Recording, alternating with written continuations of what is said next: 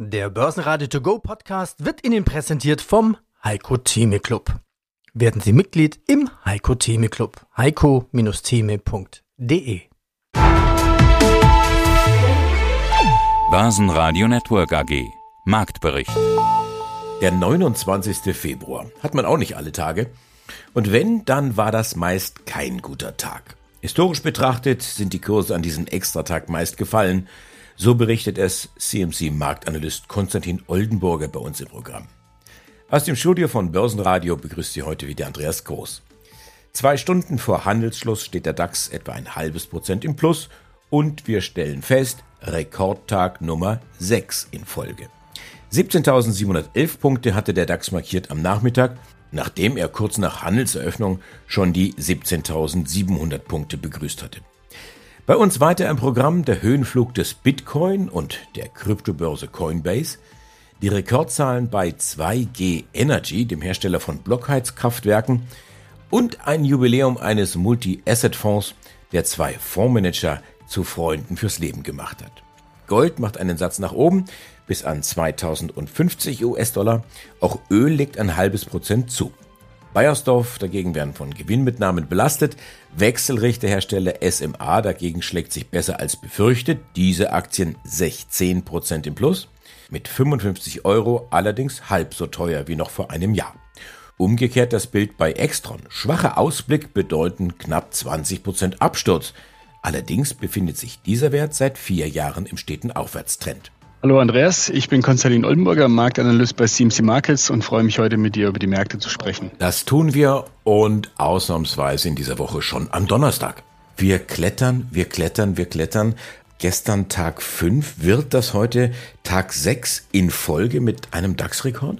Am Vormittag sieht es tatsächlich so aus. Wir haben neuen Rekord. Ist jetzt schon fast langweilig, das äh, zu kommentieren, aber ja, wir schrauben uns praktisch wie eine, wie eine Schraube in das Brett und treiben die Shortseller vor uns her. Der Markt lässt nicht nach. Millimeter, Millimeter geht's nach oben und ja, wir können weiterhin Rekorde vermelden. Wir haben jetzt das nächste wichtige Ziel vor Augen. Wir hatten das ja mal in den vergangenen Episoden auch mal angesprochen, 17.820. Das ist ein sehr wichtiges Extensionslevel und äh, Punkt, der sich eben durch eine vorherige Rallye gebildet hat. Und da fehlt jetzt eben auch gar nicht mehr so viel. Es sind knapp 100 Punkte, um dieses Level dann zu erreichen. Von dort muss man dann kurzfristig sehen, wie es weitergehen könnte, ob wir dann tatsächlich in so eine kleine Pause nochmal eingehen oder hineinlaufen. Von einem großen Crash oder Abverkauf ist jetzt aktuell aber noch nichts zu sehen. Weiter muss man auch sagen, heute, genau, du hast es angesprochen, der Donnerstag, 29. Februar, also es ist der Schalltag. Wahrscheinlich werden wir zu diesem Event nicht schnell wiederkommen. Ja, eine ganz besondere Geschichte. Schalltage haben auch so eine gewisse negative Tendenz, von der sieht man jetzt heute allerdings noch nichts. Vielleicht kann es dann am Nachmittag nochmal anders ja, sich gestalten, aber ja, der Schalltag ein ganz besonderer Tag. Wir hatten jetzt 13 Schalltage seit 1952, die wir in eine Statistik einbauen können in den USA und die Performance ist leicht negativ. Wir haben eher zwei Drittel negative Schalttage gegen ein Drittel positiven Schalttagen. Von daher, ja, mal schauen, wie der heutige Handelstag dann tatsächlich auch zu Ende geht. Bevor wir in Richtung USA schauen und dort quasi unsere Hand an den Puls der amerikanischen Börsen legen, nochmal kurz ein Exkurs zum DAX. Und zwar heißt es ja oft, na ja, der DAX mit seinen ganzen Dividenden, die da reingerechnet werden, das ist ja ohnehin eine Verfälschung. Lass uns doch mal kurz gemeinsam auf den Kursindex schauen. Sehen wir da ein Bild, was das übergeordnete Bild, also die Performance bestätigt?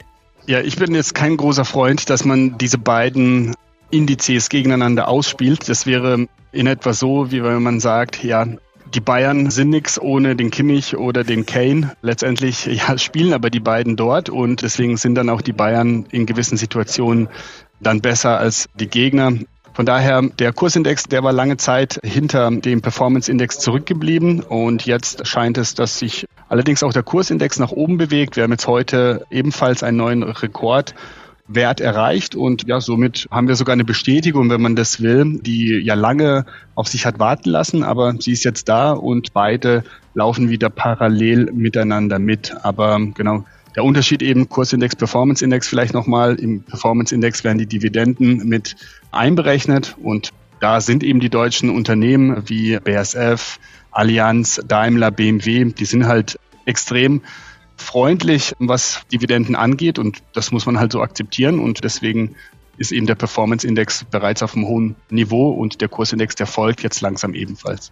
Und das ganze Interview hören Sie auf börsenradio.de oder in der kostenlosen Börsenradio-App. Ja, mein Name ist Friedrich Pehle. Ich bin der Finanzvorstand der Firma 2G Energy, bin zuständig für Finanzen und Controlling, natürlich Kapitalmarkt, aber auch Personal. Das ist ein wichtiges Thema in diesen Tagen, in diesen Jahren, dem ich mich auch gerne widme. Also um das nochmal kurz zusammenzufassen, jetzt für 23 ein Umsatz von 365 Millionen, der Plan für 24 fürs laufende Jahr bis zu 390 Millionen und auf der EBIT-Seite eine Marge von 8,5 bis sogar 10 Prozent. Das haben sie nochmal bestätigt und sie gucken sogar noch weiter voraus. Dann für 25, die hatten sie kürzlich dann nochmal erhöht von, ich nenne es den Spitzenwert von 430 auf 450 Millionen. Da stellt man sich natürlich die Frage, Wachstum, ist das dann aus eigener Kraft? Werden Sie noch weiter zukaufen? Und wenn ja, geht das ohne Kapitalerhöhung? Die letzte war ja 22. Bei der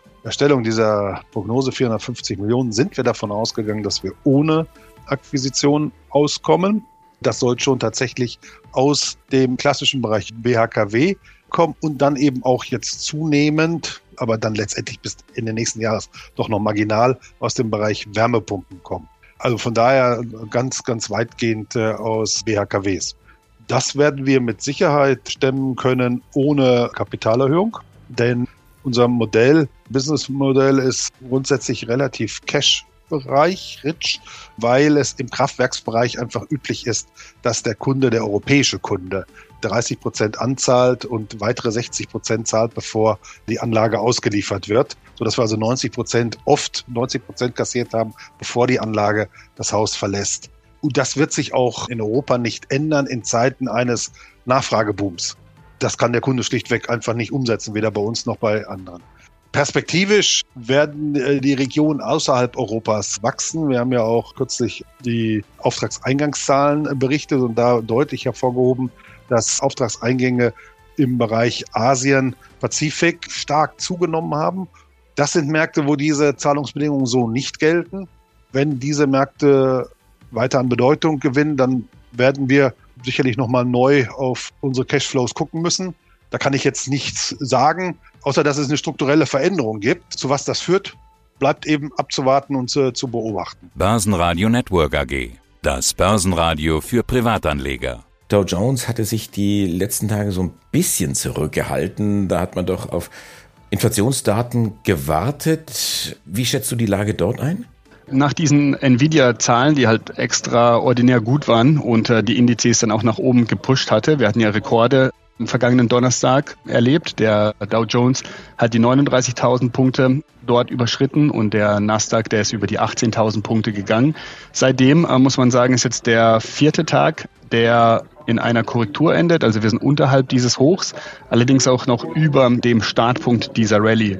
Somit ganz klassisch die erste Argumentation, die hier einfällt, Konsolidierung nach diesem kleinen Blowout. Die Anleger müssen sich erstmal sortieren. Und wenn wir jetzt die Hochpunkte vom Donnerstag erneut rausnehmen können, dann könnte diese Bewegung weitergehen. Wenn allerdings jetzt im Umkehrschluss die Tiefpunkte, also der Startpunkt der Rallye am Donnerstag, nach unten gebrochen werden, dann muss man sich so ein bisschen Gedanken machen, dass die US-Indizes in eine kleine Pause übergehen und dass wir ja vielleicht einen deutlicheren Rücksetzer in Richtung fünf Prozent sogar bekommen könnten und diese aufgestaute heiße Luft sich dann aufbaut. Was dagegen sprechen würde, ist der März. Wir haben ja jetzt morgen den Märzbeginn und der März, der ist eigentlich ein sehr guter Monat für die Börsen und vor allem nachdem der Januar und Februar so stark performt haben. Hier hat der März seit 1950 ebenfalls eine sehr positive Aussagekraft in den USA. Wir haben elf positive Ereignisse gegen zwei negative, wenn eben Januar und Februar so positiv waren oder zehn Prozent zugelegt hatten, so muss ich es besser definieren. Und von daher muss man hier darauf schauen, dass die Rallye auch in den März hinein weitergehen kann und eben keine Pause für die Anleger bietet. Börsenradio Network AG. Die Expertenmeinung. Ja, mein Name ist Peter Dreide. Ich habe vor ja, 23, 24 Jahren die Firma gegründet. Wir verwalten Aktienfonds, Rentenfonds und Mischfonds. Mein Name ist Michael Mademann. Ich bin Chef von Mademann Kollegen mit zwei Standorten hier im Rheinland.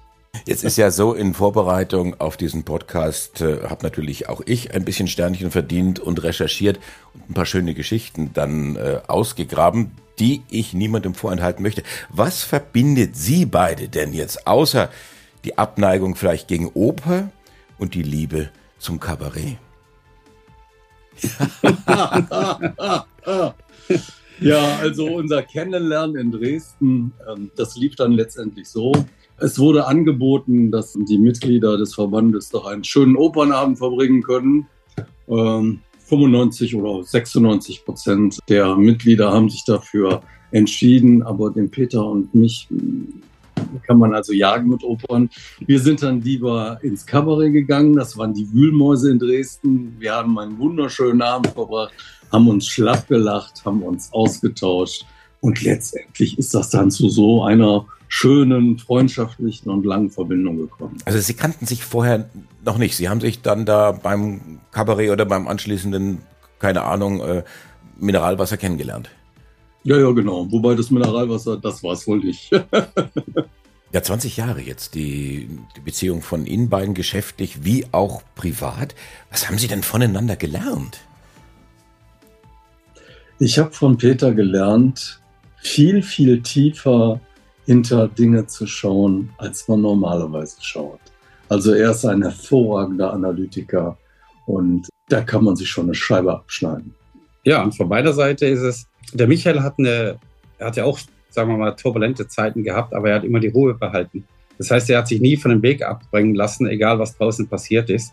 Und äh, der Michael hat eine sehr starke innere Ruhe, auch wenn es bei ihm ab und zu mal brodelt, aber er hat sich unter Kontrolle. Und das habe ich von ihm gelernt. Das ist ja oftmals im Geschäft, dass was richtig schief läuft und man dann richtig emotional aufgewühlt ist. Aber man muss dann den Kopf klar halten und sagen, okay, jetzt mal die Emotionen wegschalten und mal bei der Sache bleiben. Und das habe ich von ihm gelernt, ja. Wenn Sie das ganze Interview hören wollen, dann gehen Sie auf börsenradio.de. Ja, hallo und herzlich willkommen. Mein Name ist Ulrich Müller von der Ulrich Müller Wealth Academy und wir haben in den letzten zehn Jahren 27.000 Menschen zum Thema Aktien und Optionen geschult. Am Anfang sagtest du auch, na, die typischen Regeln und die typischen Fehler, die passieren. Was ist denn bei Anfängern, was passiert denn da psychologisch, wenn man zum ersten Mal Geld verliert. Man sagt ja auch, dieser uralte Spruch, Verluste laufen lassen, Gewinne begrenzen, auch einer der großen Fehler. Ich glaube, man muss zwei Dinge daran verstehen. Das eine ist tatsächlich sehr interessant. Wenn man Verluste an der Börse macht, spricht es das gleiche Hirnareal an wie die Todesangst. Also wenn du irgendwo im Flugzeug sitzt und abstürzt und weißt, ich schreibe noch eine WhatsApp, Schatz, ich liebe dich, mir tat alles leid und ich will dich nie vergessen, kurz bevor du aufprallst. Und dann ist das das gleiche Areal, was tatsächlich angesprochen wird, wenn du an der Börse Verluste machst. Und wenn man alleine dieses Thema für sich weiß, dann versteht man, was man für einen Schwachsinn manchmal macht. Wo man im Nachgang sagt, rational, ey, das war ich nicht. Wer hat das denn getradet? Das kann doch gar nicht angehen. Wir erleben das übrigens auch im Support, weil wir natürlich auf diese Dinge auch immer im, Seminar hinweisen. Wir haben ja sogar ein eigenes Trader-Mental-Coaching, wo es wirklich zwei Tage um dich als Person geht weil wir gemerkt haben, dass das alles entscheidend ist. Und Warren Buffett sagt das ja auch, seine Strategie ist eigentlich gar nicht so schwer, aber du musst einen festen Rahmen schaffen, damit du nicht durch deine emotionalen Wahnsinn diese Strategien kaputt machst. Und wenn jemand sagt, ich möchte mich am besten gerne kennenlernen, wie bin ich eigentlich, gerade zum Thema Geld, Mindset, Glaubenssätze zu Geld, dann sage ich dir, geh ein halbes Jahr an die Börse, dann weißt du alles über dich, weil das Börsenthema ist wie eine Lupe und zaubert dir alle Glaubenssätze zum Thema Geld hin. Wenn du gieriger Typ bist, schon immer gewesen bist, du gehst an die Börse, dann wirst du genau mit diesem, Entschuldigung, dass ich so sage, Scheiß, Knockout-Zertifikaten, Hebeldingern, hast nicht gesehen, Vollgas geben, mit Kredit, noch Wertpapierkredit, Hebel im Depot und so weiter, dann wird das Gleiche auch an der Börse passieren. Bist du im wahren Leben ganz, ganz vorsichtig, dann wirst du auch an der Börse sehr, sehr vorsichtig anfangen. Und das ist eben genau der Punkt, den man, den man fast nicht erklären kann, wenn man ihn selbst nicht erlebt hat. Und Peter, ein Beispiel noch kurz dazu. Ich habe es mit meinem Sohn gerade gehabt, Linus, 15,5, mein Großer, der fragte mich vor ein paar Wochen, Papa, wie ist das denn, wenn ich mich in ein Mädchen verliebt habe? Wie merke ich das? Dann habe ich kurz überlegt und habe gedacht, ey, wie erkläre ich dem das jetzt? Und dann habe ich so gesagt, ich sage, naja, vielleicht hast du das Gefühl, du möchtest gern neben ihr sitzen.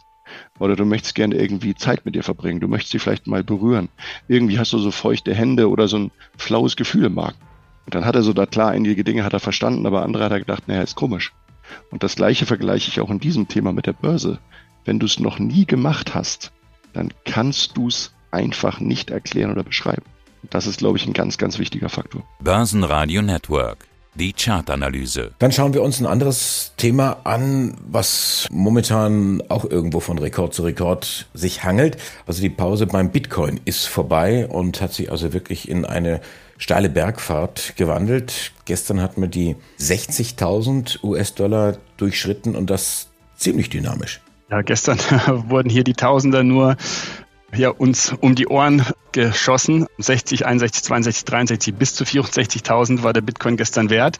Dann plötzlich ein kleiner, kleine Schrecksekunde. Coinbase, die größte Kryptobörse, hatte scheinbar ein ja, technisches Problem. Kunden sahen keine Kurse mehr, beziehungsweise konnten auch ihren Kontostand nicht einsehen und das sorgte dann für den Rücklauf. All diese Punkte und Dollars, die wir gewonnen hatten, wurden dann erstmal negiert und wir haben äh, bei circa 60.000 dann auch den Handel beendet. Heute Morgen sieht es wieder so aus, dass wir nach oben laufen. Erneut der Angriff eben auf diese 64.000.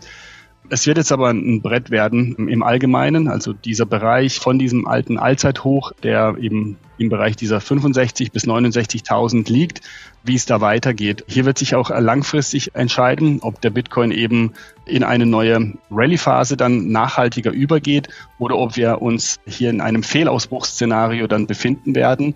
Und hier könnten dann sogar deutlich tiefere Kurse dann noch anstehen. Aber im Moment ist alles gut. Die Börse feiert äh, praktisch diesen erfolgreichen Bitcoin Spot ETF und dort sind es auch Wahnsinns Volumina, die im Moment gehandelt werden. Bisher ist die Luft rein. Der Bitcoin feiert sich selbst. Vielleicht noch ein kleiner Hinweis, und zwar war es ja jetzt in der Vergangenheit oder in den vergangenen Bullzyklen des Bitcoin so, dass auch die Altcoins, das sind eben andere Kryptowährungen, die haben eigentlich deutlich überperformt, beziehungsweise die Performance des Bitcoin noch übertroffen. Das ist jetzt in diesem Falle aktuell noch anders. Alle dieser Altcoins befinden sich deutlich unter ihren Höchstständen.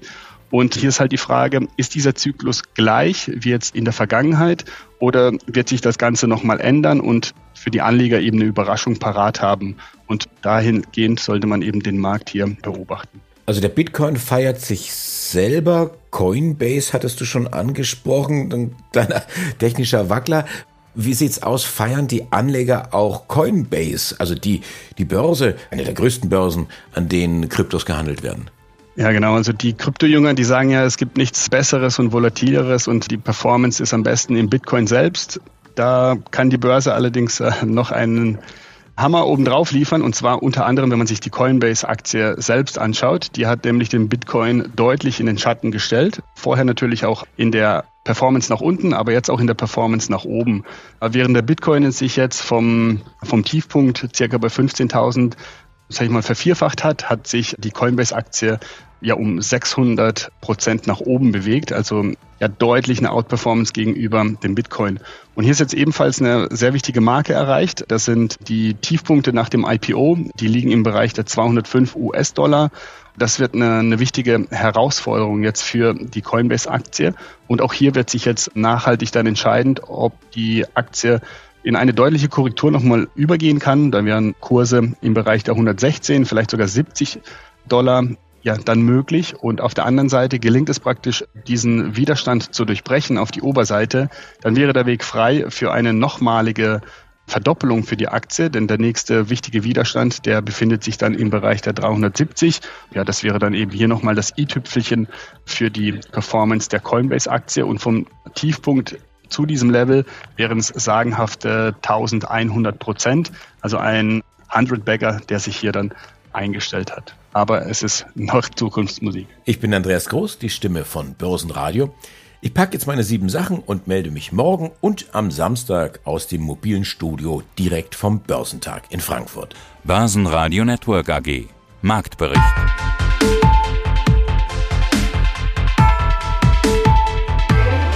Das Börsenradio Nummer 1. Börsenradio Network AG. Der Börsenradio To Go Podcast wurde Ihnen präsentiert vom Heiko Theme Club. Werden Sie Mitglied im Heiko Theme Club. heiko-theme.de